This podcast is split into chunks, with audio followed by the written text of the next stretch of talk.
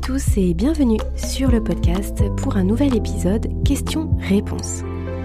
C'est Aurélie, vous êtes sur Insomnie hors de mon lit et nous parlons sur le podcast de des solutions naturelles pour sortir de l'insomnie, insomnie chronique, insomnie sévère, solutions naturelles et surtout solutions qui vont vous permettre de retrouver un sommeil de qualité et une sérénité avec votre sommeil sur le long terme. Dans ces questions-réponses, je vous fais part de ce que m'évoquent vos messages dans les questions que vous me posez. Je n'ai pas l'ensemble des éléments qui vous concernent, donc ce sont forcément des informations qui vont être assez générales, assez globales, mais ça vous permet, en tout cas je l'espère, de pouvoir creuser un petit peu plus de votre côté ou d'éliminer certaines choses. Et en tout cas, c'est surtout pour moi le plus important, ça vous permet peut-être de vous poser d'autres questions, de vous poser les bonnes questions si toutefois il y avait des choses qui restaient en suspens et floues pour vous. Donc rien n'est à prendre au pied de la lettre. Vous le savez, je, le répète systématiquement dans les questions-réponses. Euh, utilisez le, filtre de votre euh, intelligence, euh, votre perception des choses et surtout la connaissance que vous avez de votre corps ou en tout cas cette connaissance nouvelle que vous êtes en train d'acquérir vis-à-vis de votre corps, parce que ce que je constate, et pour l'avoir expérimenté moi-même, on connaît très peu son corps. Et quand justement on démarre dans ce chemin vers un meilleur sommeil, eh bien c'est un vrai chemin vers soi-même, c'est un vrai chemin de reconnexion aux signaux du corps et à ce qu'il cherche à nous montrer et à nous dire euh, par rapport à différents symptômes, par rapport à différents ressentis, etc., etc.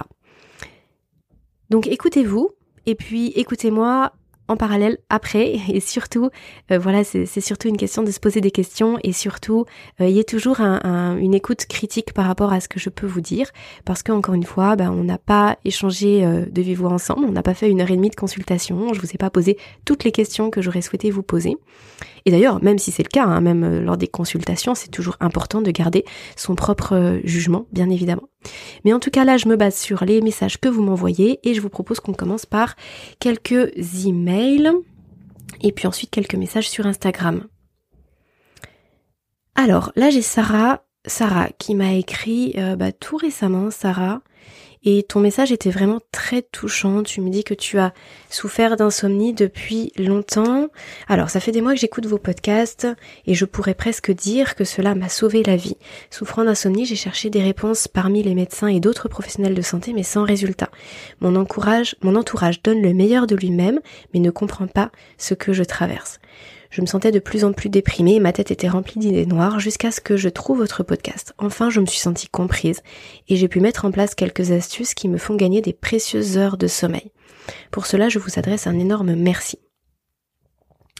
Bah, je, Merci, merci, euh, merci à vous, Sarah, pour vraiment ce, ce, partage, ce témoignage. Ça me touche énormément.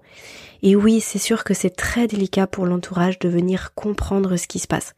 Même avec la meilleure volonté du monde et beaucoup d'empathie, tant qu'on n'a pas vécu ça, cette errance la nuit et le fait de se sentir euh, tellement, tellement en éveil alors que tout notre corps crie au sommeil, c'est quelque chose qui est tellement paradoxal et qui peut vraiment être euh, incompréhensible pour l'entourage. Donc on peut pas les blâmer et c'est pour ça que souvent, moi je dis qu'à partir du moment où euh, on met en place des choses pour son sommeil, c'est parfois plus facile de ne pas en parler à son entourage. Pendant 15 jours, 3 semaines, de vraiment laisser le sujet de côté parce que c'est pas toujours évident de voir simplement euh, du désespoir ou de la pitié dans les yeux des personnes de notre entourage qui vraiment ne savent plus quoi faire pour nous. Je trouve que c'est assez culpabilisant et ça ne nous aide pas. Donc bon, après voilà, je sais pas du tout quelle est votre situation, Sarah, par rapport à ça, mais ça me, ça me faisait penser, en tout cas, euh, j'avais envie de le, de le répéter. Euh, alors ensuite, la suite de votre message. Je cherche encore des réponses à mon principal problème, qui sont des bouffées de chaleur et sueur nocturne.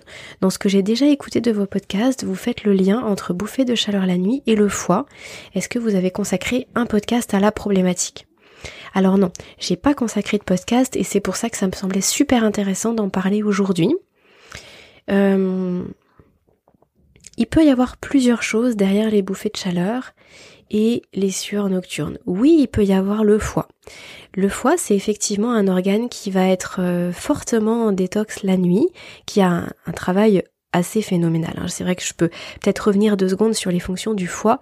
Euh, elles sont des dizaines, des dizaines, des dizaines et des dizaines. Le foie, il draine notre sang. Il vient aussi euh, stocker, déstocker, il synthétise énormément de choses. C'est une usine incroyable. Et en plus, il a cette fascinante faculté de se régénérer. S'il y a une partie du foie qui est endommagée, que ce soit lors d'une blessure ou d'une opération, eh bien le foie va venir se régénérer euh, de lui-même. Donc c'est juste euh, incroyable. Et le foie, il faut savoir que c'est L'organe, euh, alors est-ce que c'est un des organes ou est-ce que c'est l'organe? J'ai un petit doute d'un seul coup. En tout cas, c'est sûr que c'est un des organes les plus chauds de l'organisme. C'est lui qui euh, va à la fois avoir besoin d'être vraiment bien maintenu au chaud et qui va dégager le plus de chaleur bah, de par son immense activité. La nuit, ce qui se passe dans notre corps, c'est assez incroyable. C'est pas du tout du repos. Hein. Euh, souvent, on parle de repos, mais on devrait plutôt parler d'activités tournées vers l'extérieur en journée et d'activités centrées vers l'intérieur la nuit.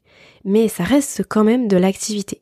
Ça va vraiment être le moment où le corps se nettoie, le corps se détoxique, le corps euh, se répare, se régénère. Euh, voilà, il se passe énormément de choses. Hein. Dans les différentes phases de sommeil, il va se passer des choses un peu différentes entre le sommeil profond, le sommeil léger, le sommeil paradoxal. Voilà, chaque, euh, chaque phase de sommeil a un petit peu ses spécificités, mais de façon générale, pendant les périodes de sommeil, c'est un grand remue-ménage. D'ailleurs, il y a une activité cérébrale qui est très intense pendant le sommeil, notamment en sommeil paradoxal, le sommeil des rêves. Donc, la nuit, le foie, lui, il carbure. Il va faire des choses qu'il ne peut pas faire en journée parce qu'il est en repos digestif. Notre corps est en repos digestif. Enfin, en tout cas, normalement. Sauf si à 2 heures du matin, vous allez piocher dans le, réfrigérateur. Sinon, c'est un repos digestif. Si par exemple, on mange à, on mange de 19 à 20 heures le soir, on va dire que vers une ou deux heures du matin, vraiment, il n'y a, plus rien du tout dans l'estomac et le corps va pouvoir se concentrer sur autre chose. Et là, le foie, si lui il est gêné, s'il a trop de travail, s'il est en, en pleine détoxification et que ça, ça surcharge vraiment au niveau de l'activité, alors oui, il peut nous réveiller avec des bouffées de chaleur. Il va faire monter tout notre organisme en température. Est-ce que, euh, est-ce que Sarah, vous avez euh, par exemple eu beaucoup de soins dentaires avec euh, beaucoup de plombage, enfin beaucoup de métaux lourds du coup dans les dents, qui peut-être aujourd'hui sont plus, sont un peu plus abîmés? Est-ce que ça peut être une piste à explorer? Est-ce que vous avez été exposé pendant un certain temps à des produits toxiques, ça peut être des produits chimiques, ça peut être beaucoup de perturbateurs endocriniens, ça peut être des pesticides, des fongicides. Euh, je sais que par exemple les personnes qui travaillent sur des domaines viticoles où bah, pendant des, décennies et des décennies il y a quand même beaucoup de produits chimiques très toxiques qui ont été utilisés, on constate beaucoup de problèmes hormonaux et beaucoup de problèmes euh, au niveau euh, des tissus qui sont quand même assez importantes en termes de détox. Pour peu que vous ayez entrepris un régime alimentaire pour perdre du poids, ça peut aussi accentuer euh, cette, euh, cette nécessité de détoxification parce que les métaux, enfin l'ensemble des produits toxiques va souvent être stocké dans les tissus adipeux. Et quand on perd du poids très rapidement, le corps il n'arrive pas à, détoxifier aussi rapidement que ce qui se retrouve relargué dans le sang.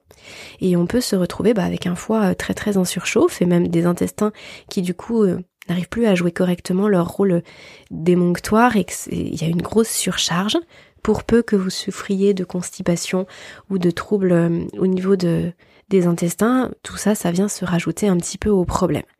Alors là, je vous fais un topo qui est pas très réjouissant, mais c'est simplement pour que, à nouveau, vous puissiez vous poser les bonnes questions. Est-ce que vous êtes concerné par telle ou telle chose? En tout cas, ça vient, ça rentre dans l'analyse à faire, ça c'est sûr. Il faut vraiment voir le contexte au sens large. Donc oui, ça peut être le foie qui est trop sollicité. Souvent, quand on pense au foie, on se dit qu'il faut venir euh, soutenir le foie. On parle beaucoup, hein, c'est très à la mode, surtout avec euh, bah, la, reconnaissance un petit peu plus poussée de la, la, naturopathie. On entend beaucoup parler de détox, détox du foie. Là, c'est le printemps, on est en plein dedans. Moi, je dis vigilance par rapport à cela. Parce que détoxifier, c'est bien, mais encore faut-il que les émonctoires fonctionnent bien. C'est-à-dire la peau, les poumons, les reins et les intestins. Si ces émonctoires sont fatigués, si il euh, y a constipation à nouveau, si vous faites très peu d'activité physique, euh, du coup au niveau du souffle, enfin au niveau des poumons, l'émonctoire fonctionne un peu au ralenti. Si euh, vous transpirez peu et si la fonction rénale est un petit peu affaiblie, eh bien ça sert à rien de faire une détox du foie. Ça va même être pire en fait. Vraiment, vous allez sans cesse relarguer. Le foie, il va donner, il va faire beaucoup d'efforts pour détoxifier, pour relarguer dans les émonctoires et ça va à nouveau se retrouver réassimilé dans le sang parce que les émonctoires ne peuvent pas jouer leur rôle. Donc très attention à ça. Soyez vraiment vigilants. Si vous devez faire une détox du foie, c'est parce qu'en amont, vous avez fait euh, une bonne cure de balayage intestinal, parce que vous faites de l'activité régulière, parce que euh, vous pouvez aussi accentuer l'émonctoire peau, le fonctionnement de l'émonctoire peau en faisant bah, par exemple de temps en temps du hammam, du sauna, euh, en pratiquant aussi euh, par exemple une douche froide, en faisant cette alternance chaud-froid qui va venir faire travailler la peau différemment. Au niveau des reins, il faut que votre urine soit jaune jaune clair. Si elle est blanche toute la journée, ça veut dire que vos reins sont vraiment fonctionnent vraiment au ralenti, fonctionnent peu en réalité. Donc voilà, attention à tout ça. Et si tout le reste fonctionne bien, oui, la détox du foie peut alors être intéressante, mais le mieux c'est quand même de la faire accompagner avec euh, un naturopathe expérimenté qui va venir vraiment vous donner euh, les, bonnes plantes et puis faire ça sur une durée intéressante et que ce soit pas euh, fait à l'arrache d'une certaine façon et qu'ensuite vous ayez vraiment des conséquences assez désastreuses. Donc oui, ça peut être le foie. Après, ça peut être même directement les intestins. Hein. Lorsqu'il y a quelque chose qui va pas au niveau des intestins, ça peut créer des bouffées de chaleur, très clairement. Euh, mais du coup, ça reste quand même lié à ce que je viens de vous dire. Ça peut être lié aussi aux hypersensibilités alimentaires ou aux intolérances alimentaires qui euh, sont des choses forcément à explorer, mais ça j'en ai déjà parlé pas mal dans des podcasts précédents, je vais pas forcément revenir dessus aujourd'hui. Et par contre, la dernière chose à penser, c'est éventuellement les euh, perturbations hormonales. Est-ce que ces bouffées de chaleur, elles arrivent tout le temps, tous les jours? Est-ce que c'est que à certains moments du cycle? Euh, Là, je ne connais pas du tout votre âge, Sarah, et je ne sais pas où est-ce que vous en êtes dans, vos cycles, mais est-ce que euh, vous avez des cycles réguliers ou pas? Est-ce que vous pouvez imaginer peut-être qu'il y a une préménopause ou on appelle ça aussi la périménopause qui est en train de se, mettre en place. Et ça, ça pourrait vraiment expliquer très nettement les sueurs nocturnes. Euh, parce que là, du coup, il y a des gros yo-yo au niveau des productions hormonales entre estrogène, progestérone, qui, qui fait que ça, c'est très difficile euh, d'avoir des nuits complètes et on peut se retrouver réveillé euh, sans cesse par rapport à ça. Voilà ce que me font penser les, les bouffées de chaleur et les sueurs nocturnes. J'espère Sarah que ça pourra vraiment vous, vous aider et vous éclairer dans votre démarche. Et je suis euh, vraiment vraiment ravie que vous ayez retrouvé quelques heures de sommeil supplémentaires. Et je trouve que votre message, il est, j'ai envie de rester encore une minute dessus parce que il est très très révélateur. Et vraiment, je vous remercie d'avoir formulé les choses telles que vous l'avez faites avec tous, tous ces détails-là parce que c'est très révélateur que le trouble du sommeil, il est rarement euh, monocausal. Il y, a tout le temps plusieurs choses, il y a plusieurs facteurs. Là, par exemple, vous avez mis en place dans votre quotidien des choses, ça vous fait gagner quelques heures, mais ça fait pas tout. Donc on se rend compte qu'il y avait bah, probablement là des choses qui expliquent ces bouffées de chaleur, qui sont encore à déterminer, et puis bah, d'autres choses qui venaient de euh, vos habitudes, peut-être de votre de, de votre alimentation, enfin d'autres facteurs sur lesquels vous avez pu aujourd'hui travailler et qui font que ça va mieux. Et là où je vous dis bravo, c'est que vous ne vous arrêtez pas là, c'est-à-dire que vous continuez à chercher effectivement s'il y a des, symptômes comme ça, c'est qu'il y a d'autres choses qui sont à, rééquilibrer. Donc bravo à vous, continuez comme ça, et puis euh, bah, n'hésitez pas à m'écrire dans quelques mois si toutefois vous avez envie de me partager la suite. Alors là, j'ai Laetitia qui me pose la question sur Instagram. Euh, bonjour, je suis tombée sur votre publication, euh, donc c'était sur une ancienne publication, et je me demandais si vous étiez toujours satisfaite de cette montre. Bonne soirée. Euh, du coup, ça devait être la montre Fitbit charge, je sais plus combien, puisque c'est une publication qui, qui date un petit peu. Et alors, deux choses trois choses même pour les montres. C'est une question qui est intéressante. La première, c'est que là aujourd'hui, j'en utilise plus du tout depuis un certain temps de montres, mais j'en ai utilisé par le passé et j'ai trouvé que c'était intéressant. C'est intéressant parce que ça permet de, se rassurer dans des périodes où on a vraiment besoin d'être rassuré par rapport à son sommeil. Parfois, on a l'impression de ne pas dormir du tout. Euh, vous savez, on est entre deux, on est comme en, somnolence, on, divague un peu, on a l'impression que toute notre nuit c'est comme ça. Et finalement, quand on regarde son, son graphe au réveil, on se rend compte que le corps il a dormi, quand même dormi plus que ce qu'on croyait, et c'est assez rassurant.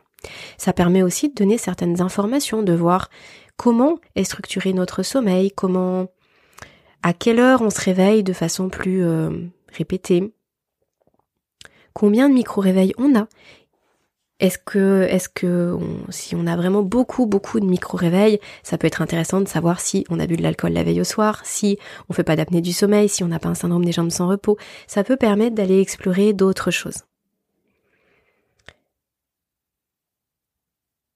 Et puis ça permet aussi de voir l'évolution. Si par exemple au départ la montre elle indiquait euh, par exemple une heure de sommeil profond sur toute la nuit, ce qui est franchement peu, et puis que petit à petit vous mettez des choses en place, vous arrêtez les écrans le soir, vous êtes plus vigilant à ce que vous mangez, à l'heure à laquelle vous vous couchez, etc. Et que là d'un seul coup la montre vous indique deux heures de sommeil profond, bon, bah là tout de suite on se rend compte qu'il y a eu une amélioration et c'est très motivant. Mais par contre le bémol c'est de ne pas prendre les données de la montre pour argent comptant. C'est-à-dire que c'est pas le 2 heures de sommeil profond qui compte, c'est le fait d'être passé de 1 heure à 2 heures. D'accord? C'est à chaque fois l'évolution.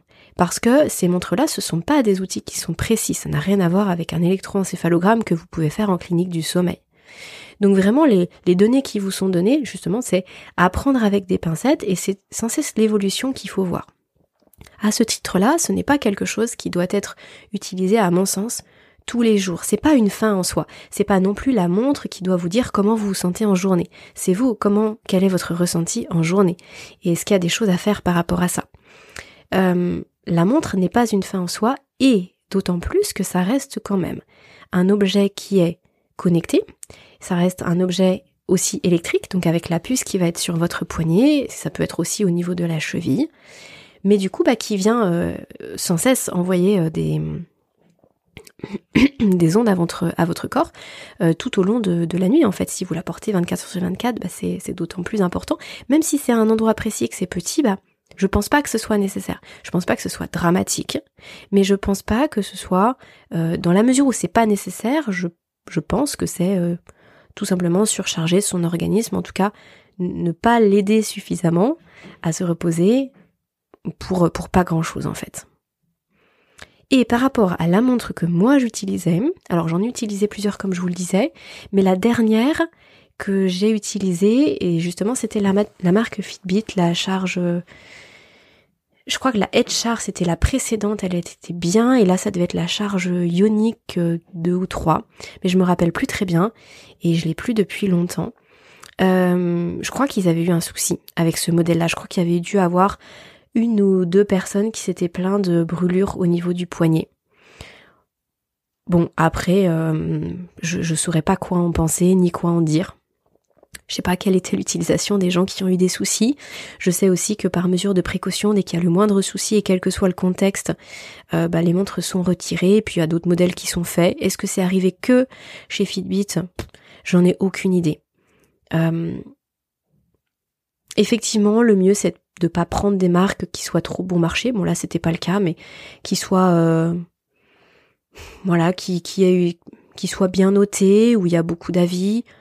Encore une fois, ça fait pas tout non plus. En fait, je saurais même pas vraiment quoi vous vous conseiller comme type de marque, mais si vous voulez le faire, gardez en tête que c'est vraiment pas une fin en soi et qu'on peut aussi très bien s'en passer. De toute façon, c'est pas ça qui vous aide à dormir. Hein. Ça fait vraiment, c'est juste un état des lieux de ce qui se passe pour vous. Donc voilà pour cette question. Alors une autre question, là par contre j'ai pas le prénom de la personne. J'ai juste des lettres qui s'enchaînent. Je ne saurais pas dire c'est PNHT. Je ne saurais pas dire qui, qui c'est. Euh, Bonjour, j'ai beaucoup écouté votre podcast ces derniers jours qui m'a appris énormément de choses sur le sommeil. Toutefois, il est difficile de déterminer un horaire pour aller se coucher et pour se réveiller au regard de toutes ces informations. Est-ce qu'il est conseillé de suivre strictement le chronotype proposé par le docteur Breus dans son livre? Quand? En fonction de son chronotype ou est-il plus pertinent d'écouter les signaux que peuvent donner son corps? Par exemple, les horaires de coucher et de l'heure. Ah, je sais pas, indiqués, je, je comprends pas, sont parfois différents de ceux où le corps commence à nous donner des signes de somnolence. Quel horaire vaut-il mieux privilégier? Avez-vous des conseils à donner sur les manières de faire concorder l'ensemble des informations du chronotype avec son rythme personnel? Ok, très intéressant. Alors, vous vous en doutez, ma réponse, elle va être de s'écouter. C'est, à mon sens, vraiment ce qu'il y a de plus indispensable et de plus porteur.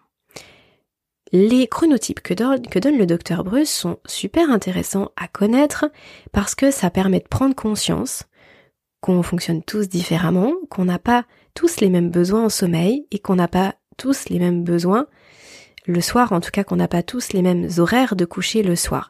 C'est notamment très intéressant dans le cadre d'un couple ou d'une famille où euh, parfois on se force à aller se coucher avec son conjoint alors qu'on n'est pas fatigué ou alors on se force à lutter alors qu'on est très fatigué.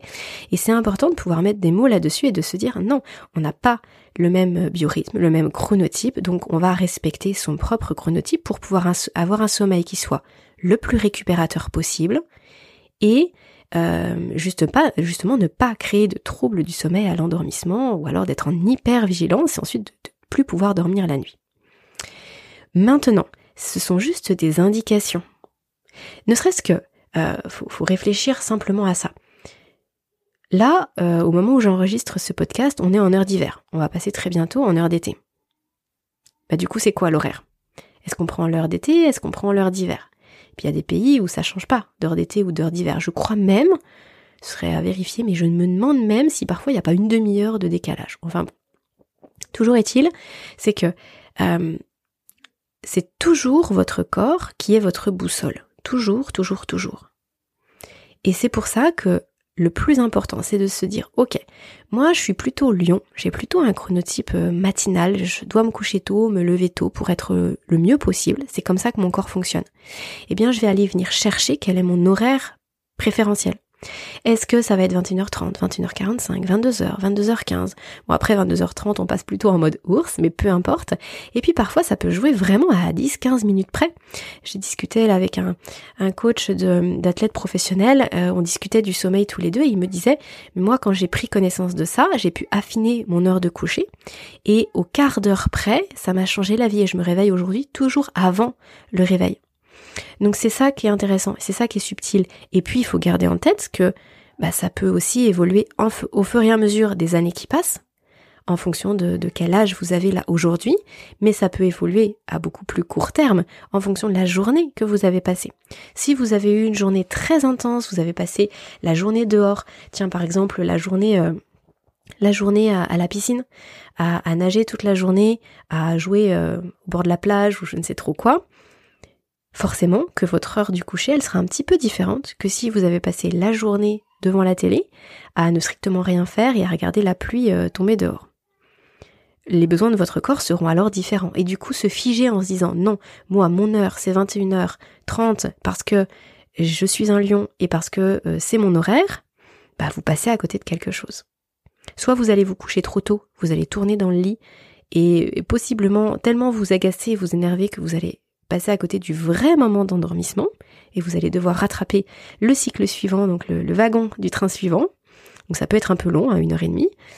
Et puis parfois vous allez lutter en vous disant ah non je vais quand même pas aller me coucher maintenant alors que tout votre corps crie à la fatigue et que vous ne l'écoutez pas parce que vous vous êtes dit que votre, votre horaire c'était 22 heures. Donc voilà, tout, ce que je vous ai partagé par rapport au livre Quand du docteur Bruce, je, considère vraiment que c'est très intéressant et, encore maintenant, mais pour moi ce sont des indications, ce sont des choses à prendre en compte dans notre équation du sommeil et ensuite à ajuster en fonction de chacun. Ensuite, je vais prendre une, euh, question qui est pas vraiment une question, c'est plus une remarque du coup, enfin un constat euh, que me partage Caroline. Donc là, c'est dans le dans les, questionnaires, dans les petits sondages que je vous propose de remplir quand vous vous inscrivez à la newsletter. Euh, ça vous permet de me poser des questions ou d'évoquer des choses sur lesquelles vous avez envie que je, je revienne. Donc je vais en prendre quelques-uns ici aussi. Alors là du coup, Caroline, vous me mettez.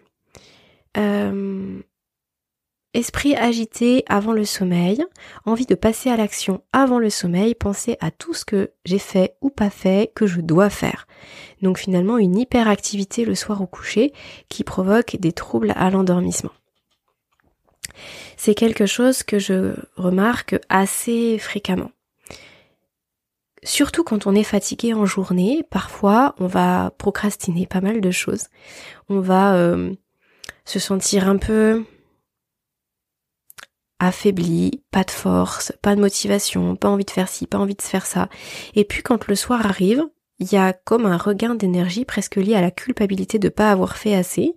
Et là, on va se dire, j'ai l'impression d'avoir gâché ma journée. Alors, on se trouve une espèce d'énergie nouvelle et puis on veut faire absolument plein de choses.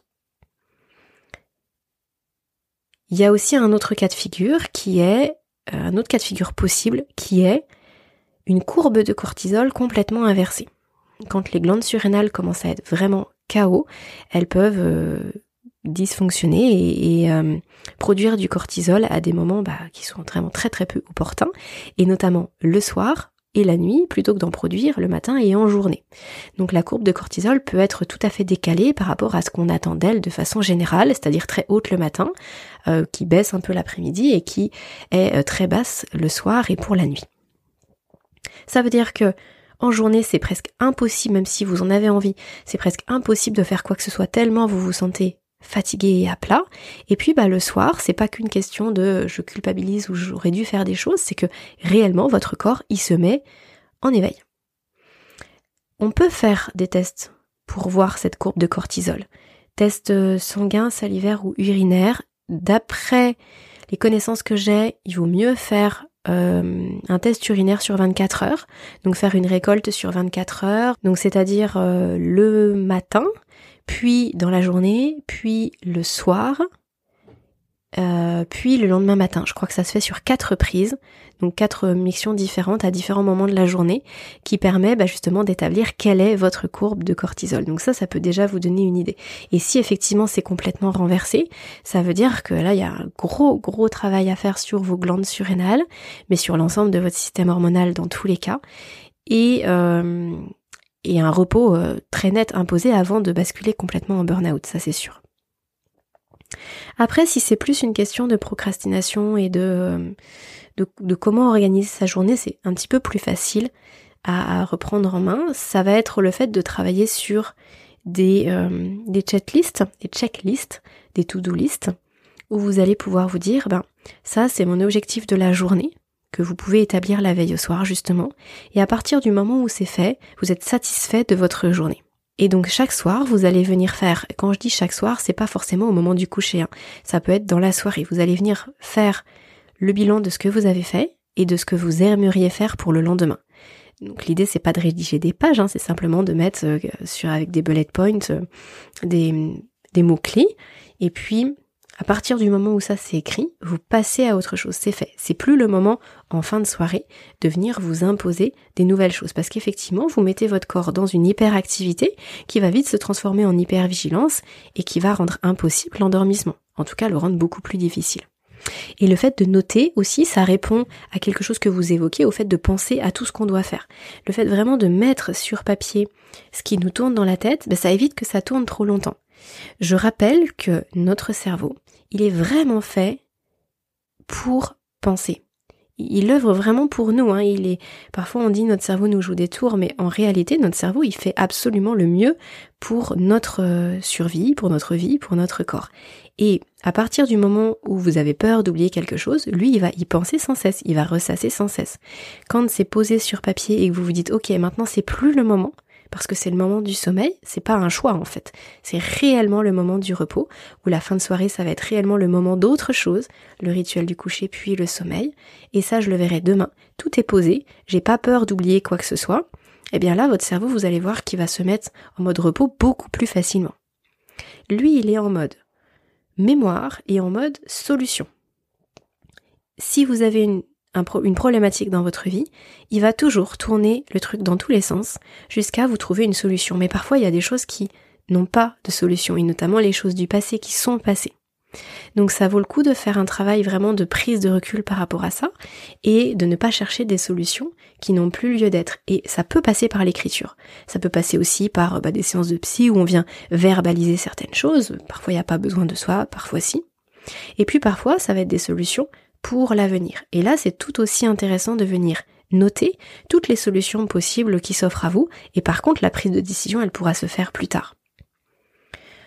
En tout cas, voilà ce que moi je ferais par rapport à ce que vous me dites. Et puis bien sûr que dans l'agitation vis-à-vis du sommeil au moment du coucher, il faut aussi aller regarder sur quand est-ce que vous avez pris votre dernier café, votre dernier café si vous en prenez, ou votre dernier thé, ou votre dernière boisson énergisante si vous en prenez.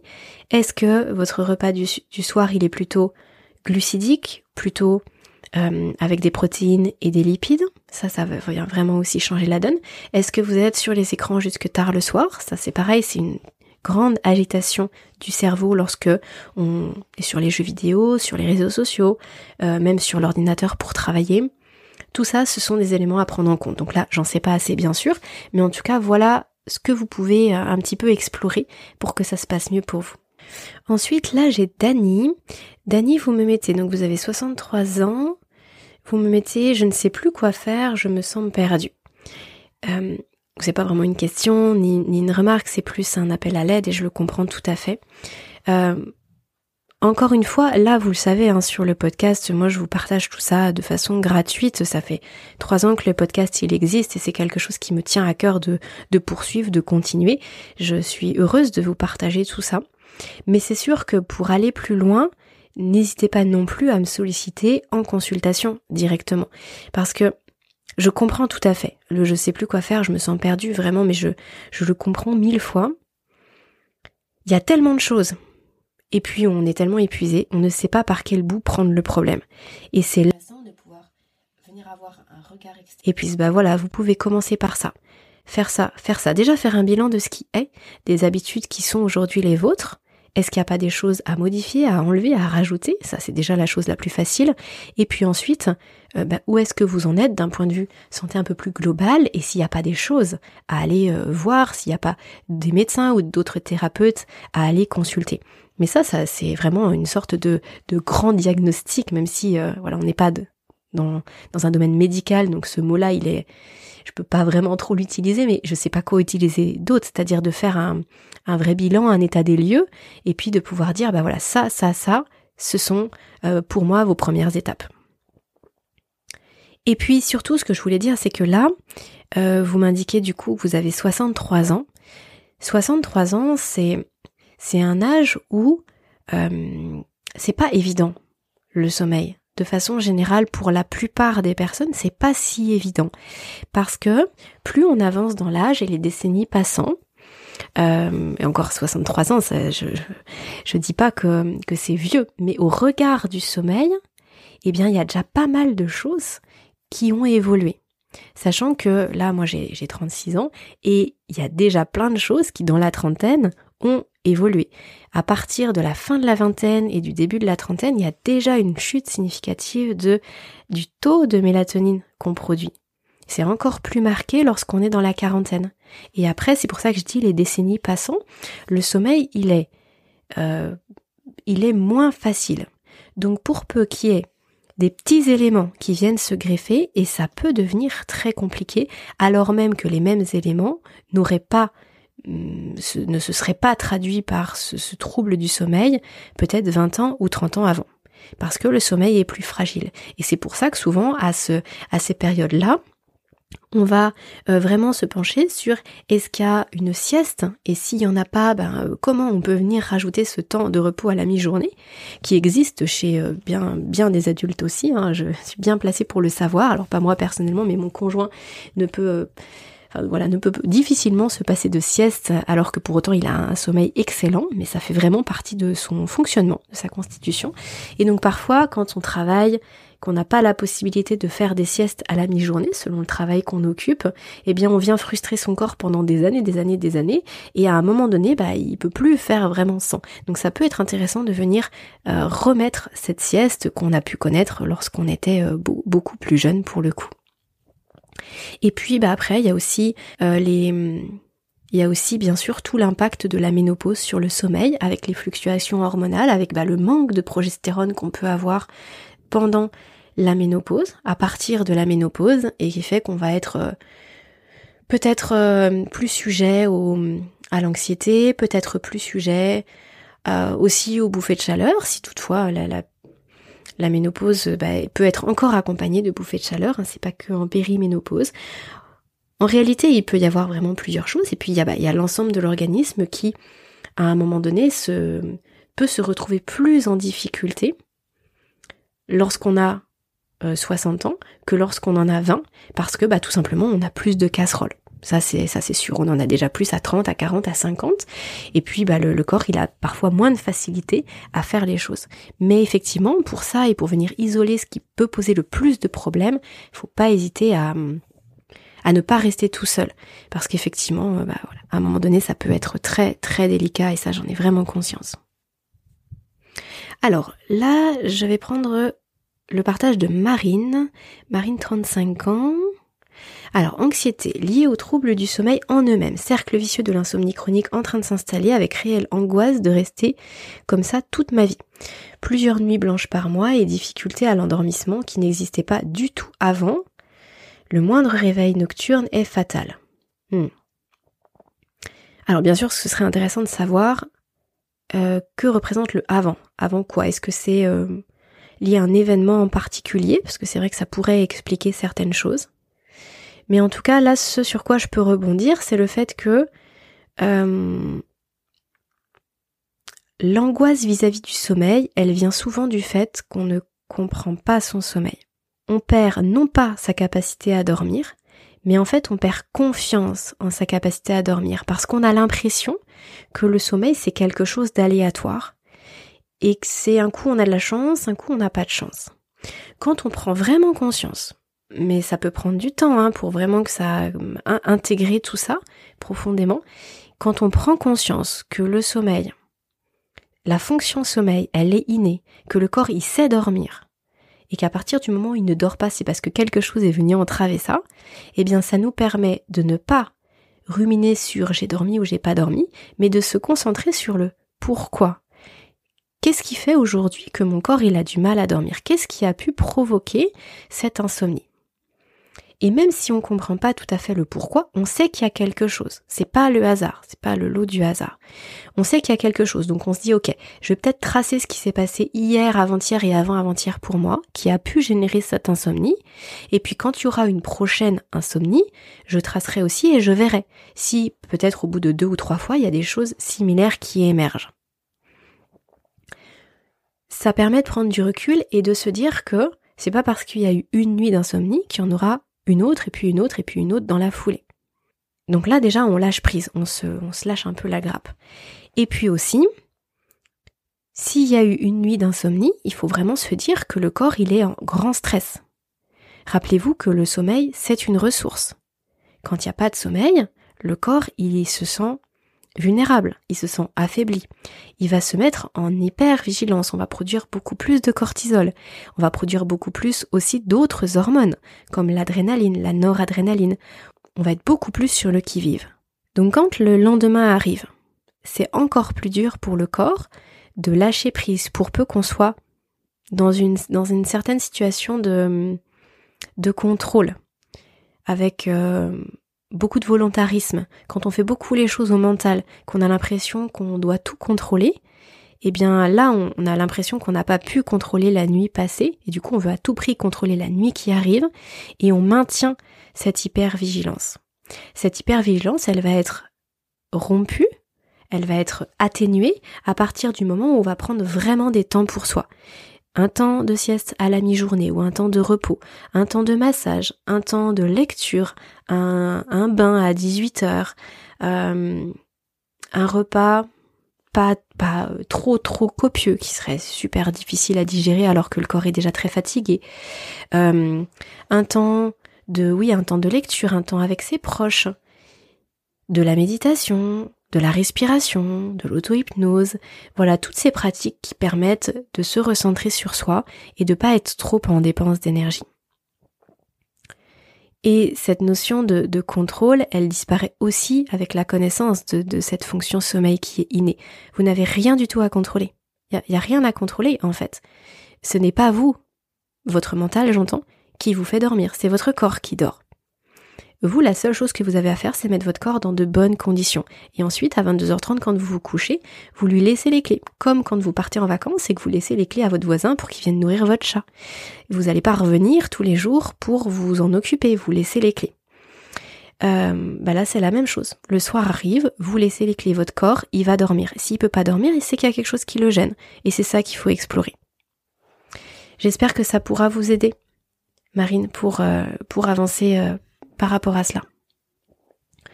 On arrive à bientôt trois quarts d'heure de podcast.